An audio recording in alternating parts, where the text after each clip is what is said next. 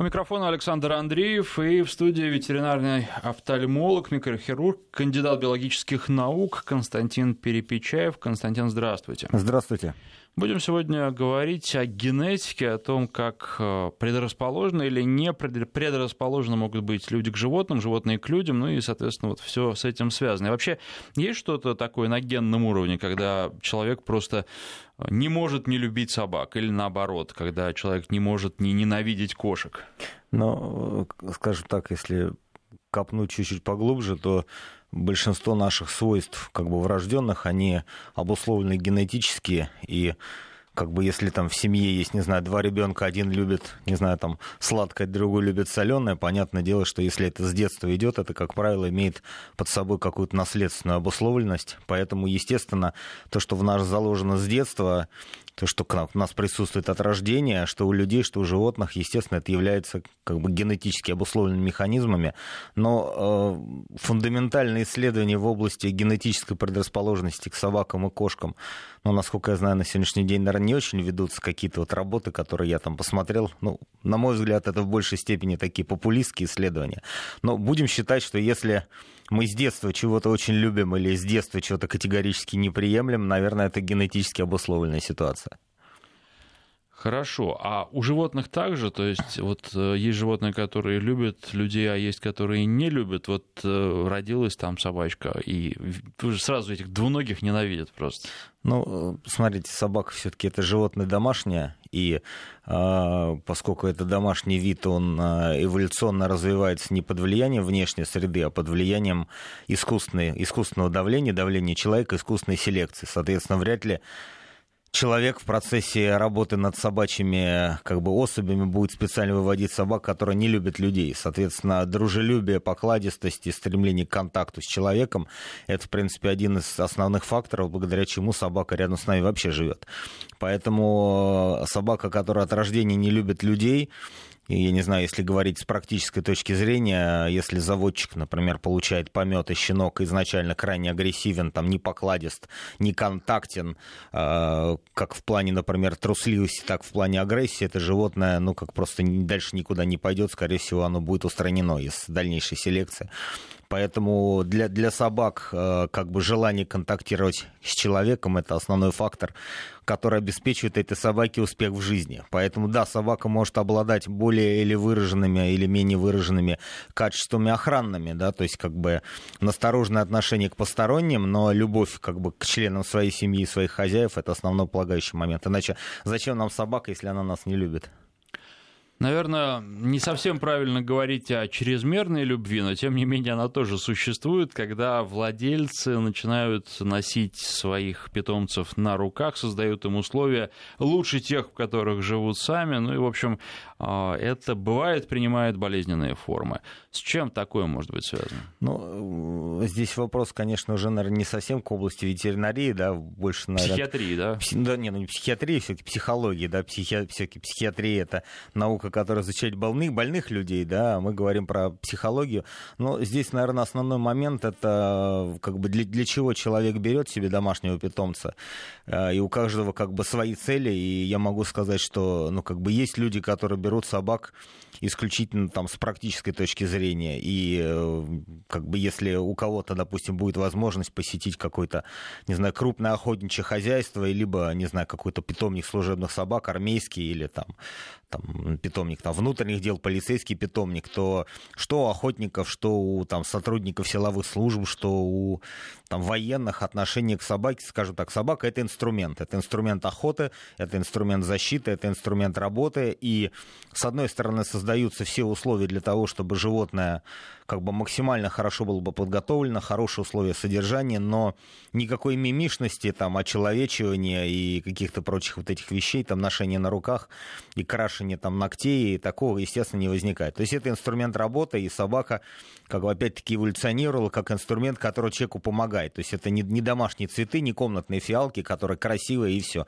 и пахнут. Поэтому есть люди-прагматики, и, э, скажем так, из тех клиентов, которые приходят к нам на прием, во многих случаях люди, например, вот охотники, да, для них при э, оказании, допустим, помощи э, очень важный момент, насколько собака сохранит или восстановит свои рабочие качества или служебные качества после того, как она будет вылечена. И ну, как бы я не могу упрекать человека, что вот он, например, пришел к нам на прием и говорю, знаете, к сожалению, вот там бывают на вот охотничьи собаки, бывают и стрельные ранения, огнестрельные, и там животные дикие там травмируют. Говоришь, вы знаете, ну, мы как бы спасем вашу собаку, ну, например, там зрительные функции будут утеряны, или там двигаться собака не сможет полноценно, будет сильно хромать. И человек принимает решение о том, что, например, эта собака по каким-то соображениям, там, условно говоря, выводится, да, он говорит, знаете, мне такая собака не нужна.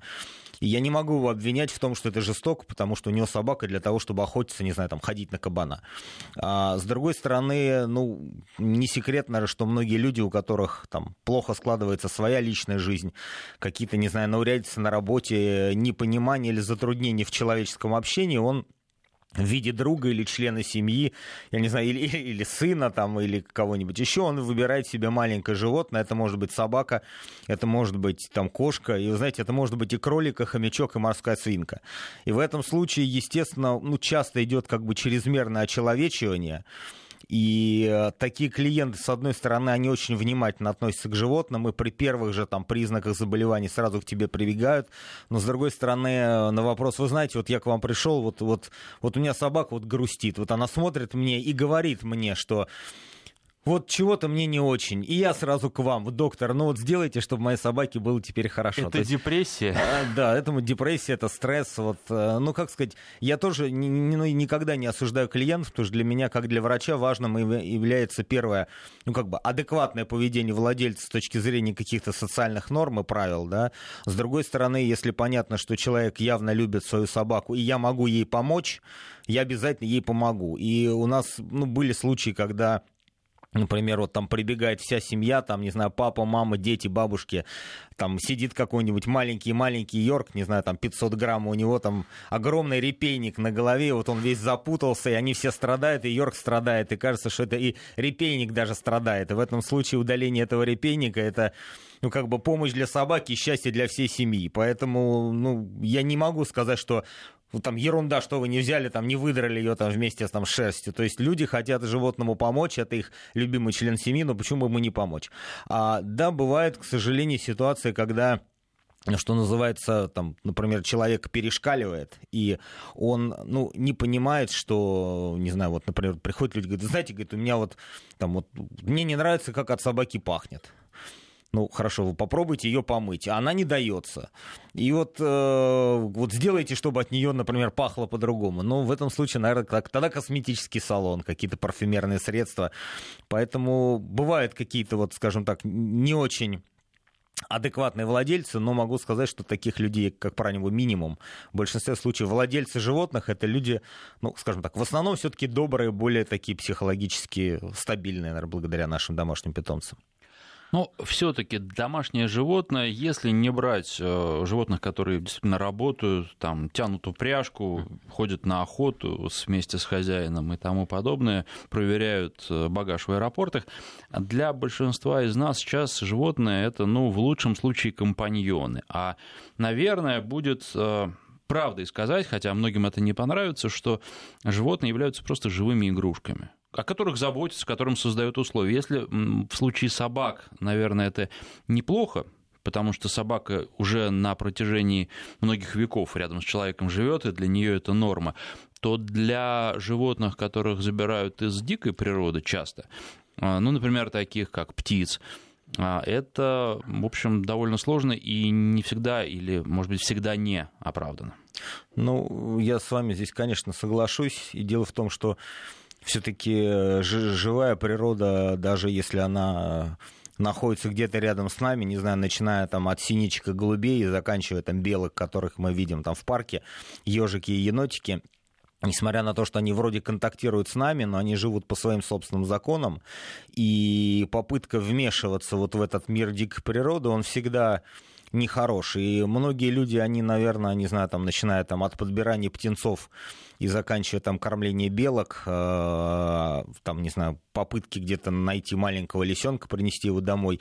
Ну, я думаю, что в каких-то случаях человек бессознательно видит такое маленькое беззащитное существо, действительно у него включаются какие-то положительные эмоции, и он как бы сначала взял, чтобы там обогреть, там согреть, помочь, там потом принес домой, потом подумал, а зачем я это сделал. А, но есть люди, которые, ну не знаю, может быть там воспитанные на каких-то детских фильмах или детских мультфильмах, когда там, не знаю, пионеры подобрали выпавшего из птенца, из гнезда птенца, там выкормили его, он там превратился в кого-то. А, то есть они пытаются вмешаться вот в эту дикую природу, и обычно результаты эти всегда плачевны. Если мы даже не говорим про риск э, контакта со всякими инфекционными заболеваниями, которые может быть у диких животных, но даже если мы там вырастим, выкормим представителя там дикой природы мы не сможем его адаптировать опять к этой жизни в дикой природе, и получается, что мы получили себе вот это дикое животное в доме. И через какое-то время, когда люди с ним наигрались, то есть там маленький лисенок, не знаю, или маленький ежонок, или маленький там птенчик, когда он вырастает во взрослую особь, которая как раз эволюционно совершенно не предрасположена к контакту с человеком и начинает жить по своим собственным законам, человек понимает, что он взял проблему и старается ее каким-то образом от нее избавиться. И вот, говорю, у нас были вот там вот волки, которые подобраны. И сначала человек думает, как помочь, потом он думает, куда бы этого волка деть. Поэтому, конечно, лучше в дикую природу не влезать. И хотя какие-то эволюционные законы, они для нас как бы считаются, мы считаем их, что они жестокими, да, но какая-то часть там потомства у диких животных, она все равно погибает. И вот эта колоссальная плодовитость диких животных, она всегда природой как бы создается с расчетом на то, что если из каждого помета хотя бы одна-две особи будут выживать, да, 80% погибать, этот вид будет в эволюционном плане ну, прогрессировать. Поэтому гибель вот этих там птенцов, не знаю, там маленьких каких-то лисят, енотиков, там волчат, она в какой-то степени запрограммирована, ничего мы с этим не сделаем. Ну, кстати, сейчас на Ютубе э, набирает популярность канал, в котором автор рассказывает о том, как у него живет дома, ну, в доме, вернее, в загородном леса. И нюансов, конечно, там очень много.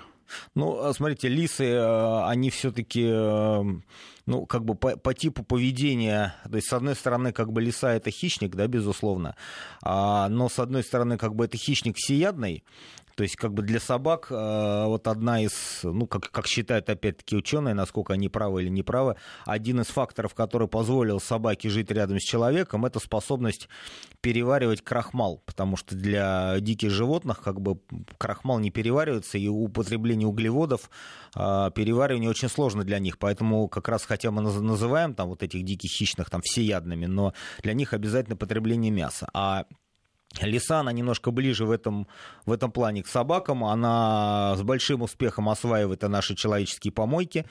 И, соответственно, те лисы, которые живут э, бок с бок с человеком, они каким-то образом также эволюционно закрепляются эти особи, которые к нам лучше приспособлены, может быть, сами идут на контакт. И хотя, ну, я всем всегда говорю, что дикое животное, особенно лиса, там, или енот, который с радостью идет с вами контактировать, скорее всего, это животное бешеное, как правило, так показывает по практике, и не надо на это покупаться. Но э, лиса, наверное, по своему типу поведения, по э, психолобильности, она легче, наверное, может приспособиться к человеку, хотя свой вот этот дикий типаж, эмоциональное поведение, там, переход из э, трусости сразу в агрессию, то она желает поиграть, то она желает как бы убежать. То есть это непростое животное для содержания, но если представить себе вот целый как бы раньше вот этих диких животных, наверное, лиса это животное, которое, ну, проще всего так или иначе адаптировать к содержанию в контакте с человеком. А каковы вообще причины, по которым люди заводят себе не собак и кошек, понятных и, в общем, э, тех, с которыми достаточно легко иметь дело, есть некие ну, сценарии, в том числе даже для разных видов тех же собак, кошек, они ведь э, и по характерам тоже отличаются, наверное, об этом поговорим чуть позже. А выбирать э, какой-то экстрим, экзотику например, я не знаю, каких-нибудь ящериц. Вот с чем это может быть связано? Ну, смотрите, ну, наверное, мы не будем тут ну, как бы сразу наезжать на ящериц, потому что... Ну, нет, можно тигра взять как Нет, пример. нет, есть люди просто, ну, условно говоря, те, которые занимаются террариумными животными, и это отдельная совершенно область. Э, как ветеринарный врач я не часто сталкиваюсь с такими пациентами, потому что все холоднокровные, там, ремфибии, э, а, а, амфибии, рептилии, там, ящерицы, змеи, лягушки, это животные, которые требуют, ну, специального террариумного содержания, и начиная от типа содержания, заканчивая их болезнями, это очень, это отдельная группа, и, ну, как бы из моих клиентов, ну, есть люди, у которых есть собака или кошка, и, допустим, аквариумные рыбки, но я не знаю ни одного своего клиента, у которого, например, он приходит ко мне на прием с собакой, у него, например, дома живет игуана, или какой-нибудь там, не знаю, удавчик. То есть это люди, которые выбирают а, создание для вот этих вот холоднокровных животных определенного мира, и за ними может быть интереснее наблюдать в том плане, что как бы, не знаю, ты поставил дома террариум, у тебя там, не знаю, ползает, не знаю, там, змея или ящерица, и считаешь, что ты наблюдаешь за элементом дикой природы у себя за стеклом. То есть, в принципе, это интересно, и если человек этим занимается профессионально, ну, как бы это тоже, это тоже здорово. Но, естественно, ну, нельзя общаться с ящерицей, э, там, получать от нее то удовольствие, которое мы получаем от общения с собакой или кошкой, потому что это предполагает не просто возможность телесного контакта, то есть можно и игуану гладить, а возможность того, что животное отвечает тебе взаимностью, как бы психологической и так далее. Ты строишь с ней какие-то определенные отношения, и как в отношении с человеком ты можешь отношения вывести на какой-то там очень высокий уровень и чувствовать его родным. То же самое это возможно с собакой и с кошкой, а, наверное, с ящерицей это очень сложно сделать. А, то есть мы, я считаю, как бы я думаю, что те люди, которые сознательно заводят, допустим, там какую-нибудь ящерицу или лягушку, они хотят именно животное такого типа как у меня вот, ну, есть знакомые, они говорят, слушай, говорят, мне очень нравится аквариум, ну, как бы тут плавают рыбы, я ее покормил там раз в два дня, и она меня не беспокоит, и я ее не беспокою, хочется мне, я на нее посмотрел, а гулять с ней не нужно, то есть это удобно. А, но люди, которые, ну, как бы берут каких-то супер экзотических животных, ну, люди, которые берут тигров, не так часто встречаются, по счастью, для тигров и для людей. Но э, люди, которые покупают экзотических диких животных, чтобы выделиться, чтобы, не знаю, показать свой там, финансовый статус, чтобы свою состоятельность, ну, наверное, это не очень хорошо, потому что как бы в данном случае ты просто транслируешь свое не знаю, благосостояние, свои возможности. И понятное дело, что ты купил самую крутую модель телефона, ты всем показал, как бы, ну, в обществе мы считаем, что это нормально, потому что телефон это все-таки гаджет, да, это неодушевленное существо. А если ты заказал какого-нибудь, не знаю, там, супер-пупер африканского там бегемотика, там потратил столько денег, сколько стоит квартира в Москве, а на самом деле тебе этот бегемотик, в принципе, вообще не нужен. То есть ты показал свои возможности, а бегемотик-то, он же все равно живой. Поэтому, наверное, люди, которые берут какую-то экзотику, чтобы показать свой статус, ну, как скажем, на мой взгляд, на мой взгляд, наверное, это, ну, какое-то детство все-таки. Вот у меня вот такая конфета, а у тебя такая, а вот у меня сейчас будет вот такая, и посмотрите все на меня. Ну, в каком-то случае тогда человек пытается с помощью этого животного избавиться, избавиться от каких комплексов или потрафить потрафить своему какому-то, не знаю, там, самолюбию, не знаю, как это. Ну, то есть получается, что на самом деле люди транслируют не только свое материальное положение, но и свои комплексы. Ну, здесь вопрос в том, что, конечно, вот я, опять-таки, как человек, как врач, который все-таки помогает. Дипломатичный, живу... которому с клиентами а, работать. Нет, потом. я просто к чему говорю, что есть, э, как бы, есть понятие зообизнес, да, и вот в Америке, например, как в типичной капиталистической стране, где закон бизнеса это основной закон, да, по которому все делается.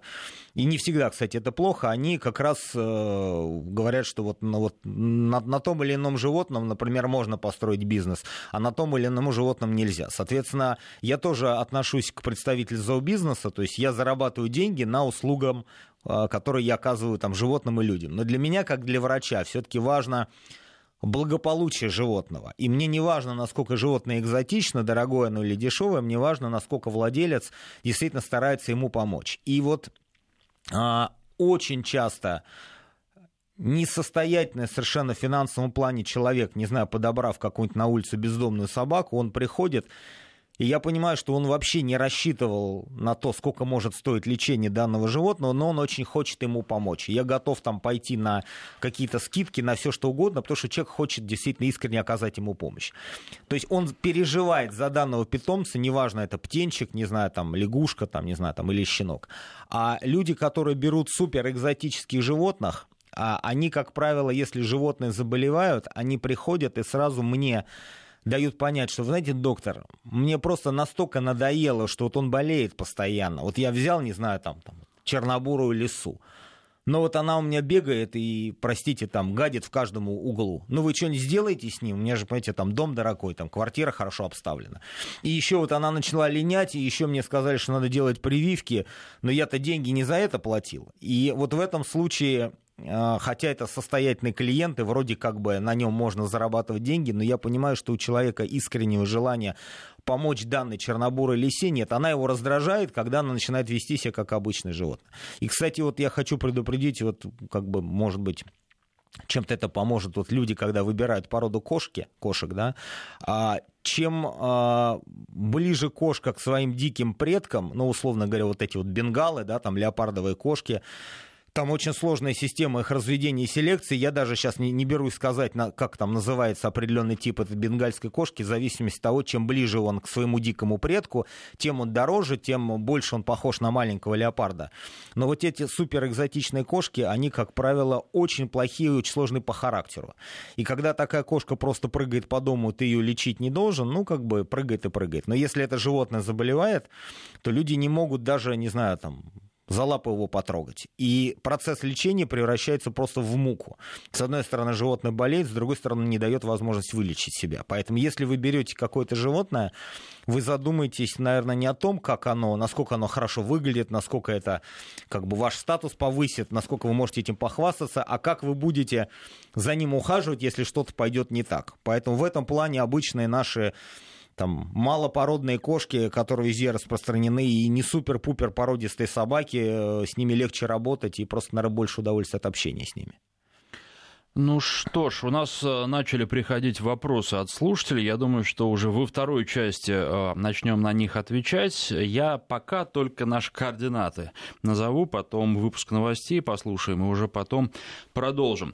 А, короткий номер для ваших смс-сообщений 5533. В начале сообщения пишите слово «Вести» 5533, слово «Вести» в начале, а для WhatsApp и Viber телефонный номер плюс 7 903 170 63 63 плюс 7 903 170 63 63. Напоминаю, что в студии сегодня ветеринар... ветеринарный офтальмолог, микрохирург, кандидат биологических наук Константин Перепечаев. И говорим о предрасположенности животных к людям, людей к животным, об экзотах тоже, безусловно, о причинах, по которым люди заводят э, таких животных, ну и насколько легко или нелегко общаться с разными животными, особенно с теми, которые не э, приручены много веков назад и которых мы, в общем, хорошо достаточно изучили, а с теми, которых изымают из дикой природы. Продолжим через несколько минут. 9 часов 35 минут в Москве. У микрофона Александр Андреев. В студии ветеринарный офтальмолог, микрохирург, кандидат биологических наук Константин Перепечаев. Говорим ну, о животных, о их взаимоотношениях с людьми, об экзотических животных. Кстати, наверное, еще, когда берешь себе животное, нужно смотреть на то, насколько оно социальное. Ну, по крайней мере, если хочешь э, получить какой-то обратный отклик, потому что я был, честно говоря, удивлен, когда первый раз столкнулся с тем, что вот попугаям очень часто э, нужно общение, они стремятся к нему, они воспринимают человека как, ну, не знаю, равного себе или, по крайней мере, как э, тот объект, с которым можно общаться, они требуют ласки, внимания, для них иногда почесать где-нибудь за ушком это важнее, чем э, съесть вкусный орешек, и они предпочтут подставить голову, чтобы их почесали. Ну, естественно, как бы просто с попугаями сразу, как бы скажу, я не специалист в области пернатых, они не так часто как бы к нам приезжают, но как бы общие принципы как раз заключаются в том, что ну, если брать попугая же, это животное стайное, и э, попугай, что называется, с, молодых когтей, да, или с молодых перьев, он э, подражает, э, скажем так, учится жить и учится каким-то навыкам на, на основании как бы взрослых особей, которые его окружают. И как раз если человек хочет, чтобы попугай был там прекрасно разговаривал, там максимально был адаптирован, максимально контактный, его берут как можно раньше, и все, что человек закладывает в попугая вот в этом в молодом возрасте, оно таким образом и будет потом у взрослого попугая иметь место. И э, там и общение, и контактные поглаживания, и разговоры, и обучение каким-то речевым навыкам, это все должно быть ну, практически как с маленьким ребенком. То есть нельзя там, дорастить попугая до двух лет, потом дать ему книжку, зеркальце, сказать, а теперь, Вася, давай там учись сам говорить, читать и писать. То есть, естественно, если мы хотим любое домашнее животное чтобы оно с нами нормально общалось, мы должны колоссально в него вкладывать. Я могу сказать, что очень вот, э, характерный индикатор вот, качества общения с животными, это, как ни парадоксально, хорьки. Да? То есть это, в принципе, то есть те хорьки, которые вот идут как домашние хорьки, это не, не какой-то там особый вид хорьков. В большинстве своем это все-таки животные, которые ну, изначально для пушных каких-то целей, да, для шкурок э, выводились, но, естественно, они как бы не, не дикие хорьки, они немножко адаптированы, и вот из них отбираются уже какие-то там домашние породы. И э, хорек, когда он как бы маленький, да, когда он там маленький хоренок, он очень недружелюбный, он постоянно кусается, он абсолютно не контактен, и он самостоятельно на руки к человеку не пойдет. И те люди, которые, скажем так, не жалея своих рук в прямом смысле слова с этим маленьким хоренком постоянно общаются, там гладят его, кормят его, носят его на руках, там вытаскивают его из клеточки, сажают в клеточку, расчесывают, причесывают, максимально с ним контактируют. Получается очень добрый, милый хорек, который потом прекрасно общается, играет и ходит на руках. И у меня есть клиент, который приходит на прием, там, и хорек прекрасно сидит на плече, и он сидит на плече не от безысходности, а просто он человеку доверяет. А э, как бы любой хорек, который просто оставлен в клетке и с которым не контактирует, он дичает очень быстро и, не знаю, там две недели вы не общаетесь с хорьком, он у вас сидит в клетке, вы только ему насыпаете корм и меняете ему, не знаю, там лоток. После этого вы начинаете с ним контактировать, он вас может укусить, то что он уже от вас отвык. Поэтому контакт с животными для того, чтобы у животного был хороший контакт с вами, это обязательно атрибут. И, э, ну, если мы берем, допустим, там собак, то даже среди пород собак есть различные породы, которые более склонны к контакту с человеком или менее склонны. И многие очень красивые собаки, ну, например, вот, наверное, сибирский хаски, одна из таких наиболее там импозантных собак, потому что огромная вот эта серо-белая или черно-белая, или там рыже-белая, или даже снежно-белая собака там с голубыми глазами, она, естественно, производит впечатление колоссальное. Но это ездовые лайки, и э, это собака, которая в естественных условиях живет абсолютно сама по себе. Более того, ездовые собаки всегда живут в стае. У них есть вожак. И в естественных условиях там хаски, она общается с человеком в тот момент, когда она бежит, там и сани его тащат. И это собака, которая э, склонна принимать решения самостоятельно, которая не любит, когда ее там трогают.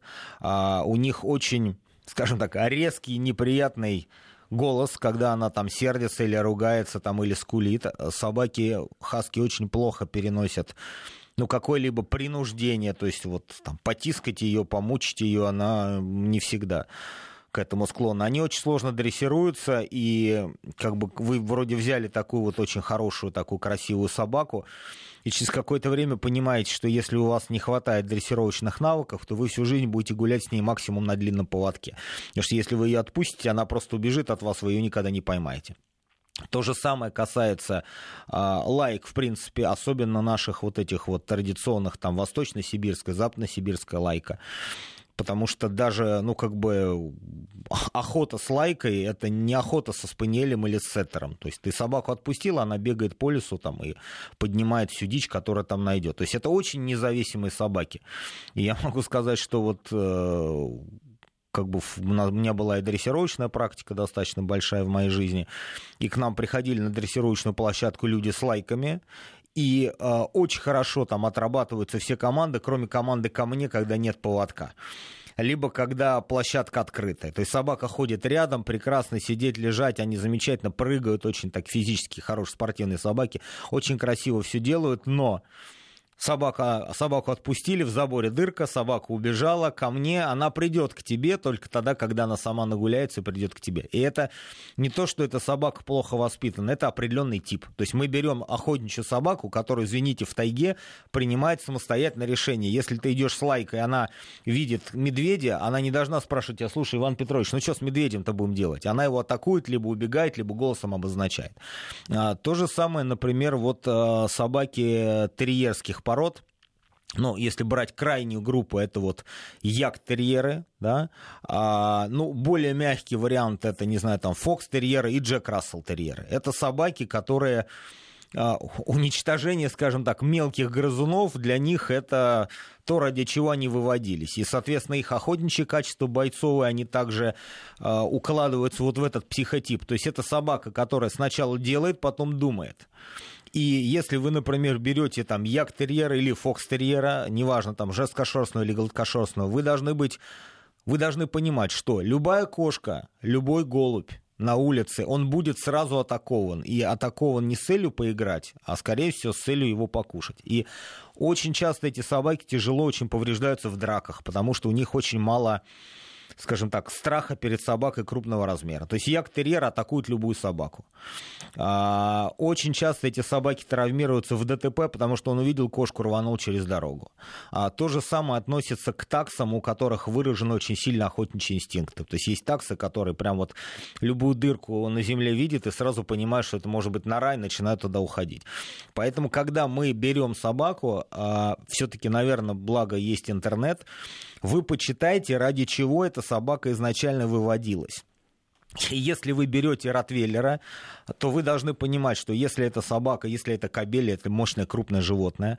Если ему будет 2-2,5 года, вы будете два раза в день по полчаса с ним гулять, и у него будет огромное количество неизрасходанной агрессии, то вот эти свои потенциально охранные качества он начнет реализовывать на вас когда вы ему там вечером случайно наступите на лапу. Если вы выбираете, не знаю, там среднеазиатскую или кавказскую овчарку, либо есть э, вот кувач, кувас, такие белые, очень красивые, такие пушистые собаки, тоже похожи на среднеазиатов, то есть пастушьи собаки ну, может быть, кто-то там обидится на меня, это вообще не собаки для квартирного содержания, потому что у такой собаки должен быть вольер, куда имеет доступ только она. И все случаи конфликтов там со среднеазиатскими овчарками, с кавказскими овчарками, там, с южно-русскими овчарками, они связаны с тем, что маленькая квартира, собака где-то лежит, у нее не очень хорошее настроение, и вы там или ваша супруга или маленький ребенок вторгается в ее зону а собака не хочет вас туда пускать, поскольку она лидер изначальный, и вообще это терра инкогнито, это ее территория, никто туда должен идти. И возникает конфликт с очень тяжелыми иногда повреждениями. Поэтому, когда вы берете собаку, задумайтесь, почитайте, для чего эта собака изначально выводилась. Вот у нас практически нет ни одного клиента, который серьезно пострадал бы от мал... там, малого или карликового пуделя. Я понимаю, что почему-то очень многие считают, что это ну, там, непопулярная порода, что с серебристыми пуделями гуляют только бабушки. Там, не знаю, белый пудель там изначально там литература, да, школьная, то есть у нас какое-то пренебрежительное отношение. Но это умнейшая собака, которая изначально выводилась для того, чтобы всю жизнь быть рядом с человеком. В цирке самые сложные трюки делают именно пудели. Почему? Потому что это очень собака высокоинтеллектуально развита. Поэтому, если вы хотите взять собаку, там у вас много детей, у вас недостаточно времени, чтобы ее воспитывать, берите собаку, которая изначально адаптирована для контакта с человеком. Не гонитесь за экзотикой. Ну вот, кстати, хочется спросить, в свое время были очень популярны спаниели, хотя они являются ведь все-таки охотничьими а, собаками. А, ну, как скажем, а, там э, я в классификации вот этот РКФ или ФЦА, это Международная экологическая федерация, сейчас уже не, не, не очень в теме, потому что сейчас какие-то породы выводятся из ранга охотничьих, и есть, условно говоря, например, вот русский спаниель, да, это, ну, как бы, может быть, и до сих пор сейчас считается охотничьей породой, но если на него посмотреть, это крупная, мощная собака, там это почти 50 сантиметров в холке. Если же мы берем, например, там кавалер Кинг Чарльз Спаниеля, такой красивая, рыжая, черно-белая собака, это тоже спаниель. Но сказать, что кавалер Кинг Чарльз это охотничья спаниель, это просто посмеяться над охотниками целиком. Это чисто декоративная собака. И вот а, американские и английские кокеры, которые вот одно время были очень популярны, ну, они относятся к породе, да, охотничьих собак, но на самом деле, по-моему, на сегодняшний день это собаки чисто декоративные, они по своим охотничьим характеристикам не проверяются, по-моему, у них даже нету каких-то охотничьих требований, то есть это чисто декор. Поэтому, но а, определенная скажем так, охотничьи инстинкты, а, которые заключаются в том, что вот, ну, опять-таки, не, не буду никого обижать, но стараюсь говорить как есть собаки, которые подбирают и съедают все, что лежит на земле, как правило, вот, например, спаниели, очень часто бигли, там очень часто лабрадоры, потому что собака, она работает нюхом, она идет, она постоянно пылесосит, и все, что находится на земле, оно обязательно будет исследовано, если возможно, съедено. Поэтому, как сказать, собаки неплохие, там, эмоционально активные, они с человеком контактная. Но определенный вот этот вот охотничий след, он иногда лепту свою вносит. А лабрадоры тоже популярны. А лабрадоры популярна порода. Единственное, сейчас, как бы, опять-таки, на мой взгляд, как вот на взгляд доктора, а, очень сильно идет тенденция к укрупнению лабрадоров. То есть, ну, как бы э, охотничий лабрадор, э, допустим, там, или просто собака, э, не, как бы, не, извините, не охотничий лабрадор, а просто обычный лабрадор, который используется для каких-то там служебных целей, как собака-компаньон, он должен быть приспособлен все-таки к перенесению достаточно высоких физических нагрузок. Это собака, которая там хорошо плавает, это собака, которая хорошо бегает, да, это собака, которая может использоваться, кстати, как собака-спасатель. Но вот современные лабрадоры, они почему-то очень становятся все крупнее и крупнее крупнее крупнее. У нас есть лабрадоры, которые приходят на прием, и собака весит за 50 килограмм. И поскольку конституционально все-таки собака не рассчитана на такой вес, начинаются проблемы с суставами, начинаются проблемы с сердцем. И вот как бы если вы берете лабрадора, это очень как бы контактная, хорошая, достаточно добрая собака, не стремитесь взять лабрадора очень большого размера. То есть лучше, чтобы она была, ну, хотя бы там в районе, ну, не выше там 23-25 килограмм. Ей будет легче двигаться. А, и опять-таки была волна популярности лабрадоров. Параллельно с ней шла волна популярности голден ретриверов, ну, то есть это вот примерно да, та же самая группа лабрадоры. А, и поскольку на собаку появляется спрос, сразу появляется предложение, сразу появляется огромное количество, ну, так скажем, псевдозаводчиков, которые быстро-быстро-быстро начинают увеличивать поголовье этих собак. И есть сейчас огромное количество абсолютно скандальных неврастеничных лабрадоров, которые агрессивны, трусливы, которые абсолютно неуправляемые. И такая же тенденция сейчас тоже проявляется у голденов, хотя я могу сказать, что вот голден ретривер это одна из немногих собак, которая больше всего используется так называемая вот в, в канистерапии, да, вот как бы собакотерапии, когда больные люди, больные дети а, приучаются к контактам с собакой в качестве как бы психотерапевтических воздействий. То есть собака, которая должна быть эмоционально стабильно, устойчива, как бы к любым даже каким-то болевым раздражителям превращается иногда в истеричную невротическую особь. Э, во многом это следствие неправильного воспитания, но во многом это следствие плохой генетики, того, что многие заводчики, к сожалению, совершенно ни физическому состоянию, ни психотипу собаки внимания никакого не уделяют. Главное, чтобы он был большой и красивый, но это же не всегда самое главное. Йорки, казалось бы, вообще собаки взял подмышку и понес куда угодно. Вот компаньон-компаньон. Что вы можете про них сказать? Я могу сказать, что с Йорком здесь главный такой момент. Йорк не должен быть очень маленький. То есть, как бы у нас есть Йорки, допустим, ну, основной весовой тип Йорка, это где-то собака ну, 2,5, там, 3,5 килограмма. Есть йорки более крупные, крупные, там, 4-5, даже до 7 килограмм. Да? Есть йорки очень маленькие. И, а, с одной стороны, это генетически достаточно должна быть крепкая порода, поскольку это все-таки терьер, да, йоркширский терьер. Да? То есть эмоциональный, веселый, активный, любящий бегать и играть. То есть это удобно. Собака маленького веса, как вы говорите, взял подмышку и пошел, тоже удобно. А из проблем первое, ну, тонкая шерсть, да, отсутствие под, практически подшерстка, собака будет мерзнуть, то есть зимой ее обязательно надо одевать. Надо обязательно регулярно стричь и расчесывать, потому что, ну, как бы собака будет превращаться тогда в комок просто шерсти. Но самое главное, что вот очень маленькие йорки, то есть те, которые меньше двух килограмм, они имеют генетически очень большое количество пороков недоразвития. Там короткая нижняя челюсть, короткая верхняя челюсть, там шаровидная форма черепа, там плохо развитый развитые зубы, патологии сердца, патологии глаз.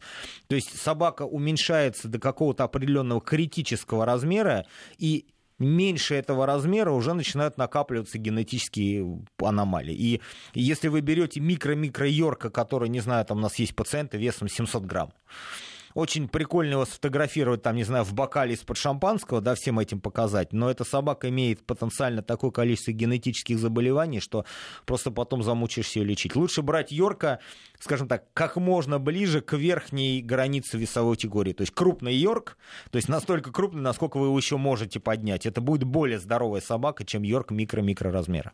Ну и вот, знаете, у нас еще две минуты остается. А, собака-компаньон, казалось бы, да, приспособленная для жизни с человеком, вот что еще нужно? Такая, как Акита Ину, ведь очень сложная порода. Очень. А, вообще японцы, как японцы, они сложные, да? Я сколько... Они для нас вообще очень часто просто люди за гранью понимания. Да, вот говорю, насколько сложно общаться иногда с японцами, ты с ним разговариваешь, и не не понимаешь, что он тебе говорит, а он не понимает тебя. То же самое вот эти японские породы, как бы Акита-ину, Сиба-ину, да, Тоса-ину, э, они, как скажем, они очень, ну, во-первых, они все очень независимы. То есть это собака, которая живет сама по себе. А за ними очень интересно наблюдать. У них очень колоритная такая физиономия.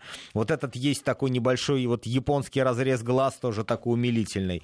А, но вот даже профессиональные заводчики, например, вот Сиба-ину, Акита-ину, которые к нам приходят, приходят, они говорят, слушайте, ну сложная собака. То есть, как бы ей, извиняюсь, и ума иногда надо тапком вложить. То есть, она сама по себе не будет у вас как там, добрая такая внимательная. То есть ее приходится воспитывать, она очень независима, она склонна к каким-то самостоятельным поступкам. В принципе, по психотипу это как наши лайки. Да, они не склонны к такому убеганию, и если брать вот Сибаину, маленькую собаку, да, она достаточно немного весит, но это компенсируется очень жестким характером. То есть, если вы не лидер и взяли себе маленькую там Сибаину, то лидером в семье у вас будет Сибаин. Она будет делать, что хочет, а вы будете под нее подстраиваться.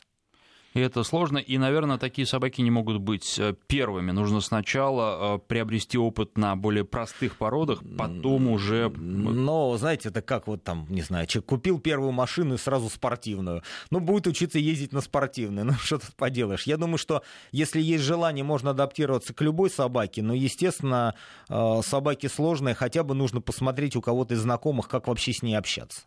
Спасибо. Ветеринарный офтальмолог, микрохирург, кандидат биологических наук Константин Перепечаев был у нас в гостях.